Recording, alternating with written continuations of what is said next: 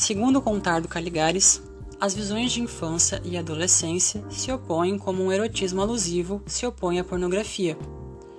Olhamos para a infância como promessa, procuramos na visão da adolescência o clipe de nossos gozos.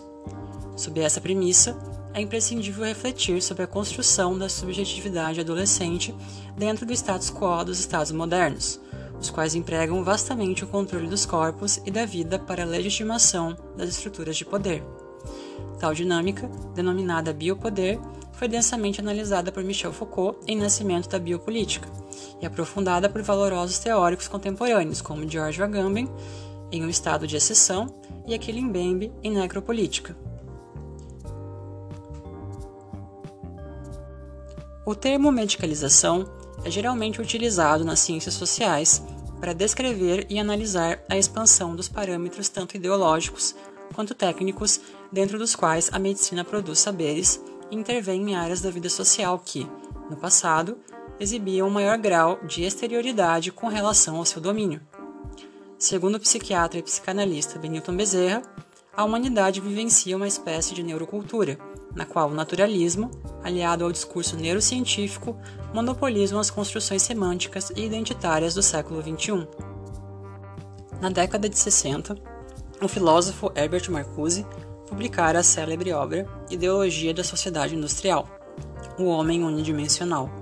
Nela, Marcuse realizou uma valorosa síntese entre psicanálise e marxismo, de modo a expor o caráter homogeneizante das sociedades capitalistas, as quais padronizam a subjetividade humana com base na ideologia do consumo. A cultura, a arte e tantas outras produções humanamente singulares tornam-se um objeto utilitarista, o qual satisfaz os imperativos de compra e venda. Nesse sentido, a medicalização dos corpos, por meio dos psicofármacos, tornou-se um importante objeto para questionamento sociocultural, o qual transcendeu as esferas biomédicas. Nesse contexto, o emprego de drogas tais quais o LSD foi visto por muitos como uma oposição à subjetividade unidimensional e foi densamente representado nas artes, música e literatura dos anos 60 e 70. A contracultura dos anos 60 mostrou-se como um movimento de juventude que visava contestar tanto a repressão política quanto social e materializou-se, sobretudo, no movimento hippie Algumas dessas representações podem ser observadas no psicodelismo estético e sonoro dos Beatles ao Pink Floyd, na Tropicália brasileira ou ainda nas distopias literárias de Aldous Huxley, Terry Gilliam, entre tantas outras personalidades.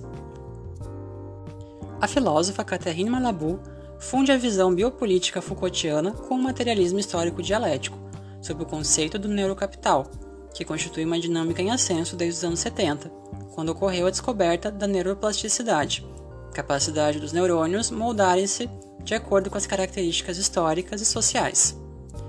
Tal advento teórico possibilitou comprovar a característica dialética da subjetividade humana, a qual engloba cultura, determinismo e liberdade, em uma construção sociohistórica da mente.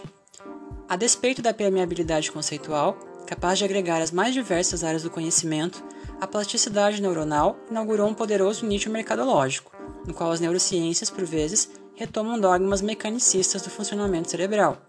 O neurocapitalismo, expresso na neurocultura, comercializa o controle social em áreas antes inacessíveis às neurociências, neuroeconomia, neuropolítica, neuroeducação, entre outros campos. Ademais, desde a década de 90, são hegemônicos dois grandes paradigmas nas pesquisas sobre a realidade escolar e educacional. Uma perspectiva crítica sócio-histórica, a qual busca questionar as categorias psicológicas e biomédicas como elementos reprodutores das desigualdades socioeconômicas e preconceitos estruturais, e, ao mesmo tempo, outra perspectiva de valor neurobiológico, a qual busca atribuir a causalidades neurofisiológicas às problemáticas do sistema educacional, ou seja, passam a culpabilizar o indivíduo ao recorrer à noção de cérebro disfuncional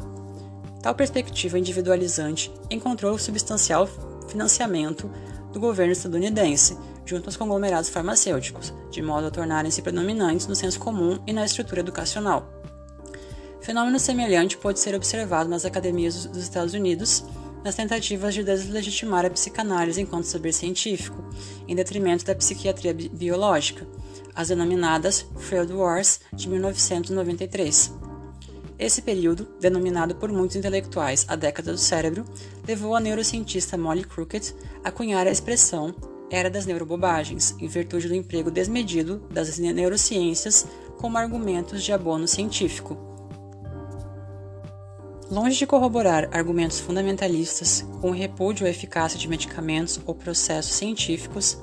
a presente discussão objetiva questionar o excesso das práticas medicalizantes na adolescência e juventude, a qual configuram o neurocapitalismo. No presente, o ascenso do neoliberalismo enquanto doutrina social, a qual culpabiliza os sujeitos pelos méritos e fracassos individuais, encontra respaldo no discurso médico-psiquiátrico e amplia influência em um dos principais espaços de subjetivação, a escola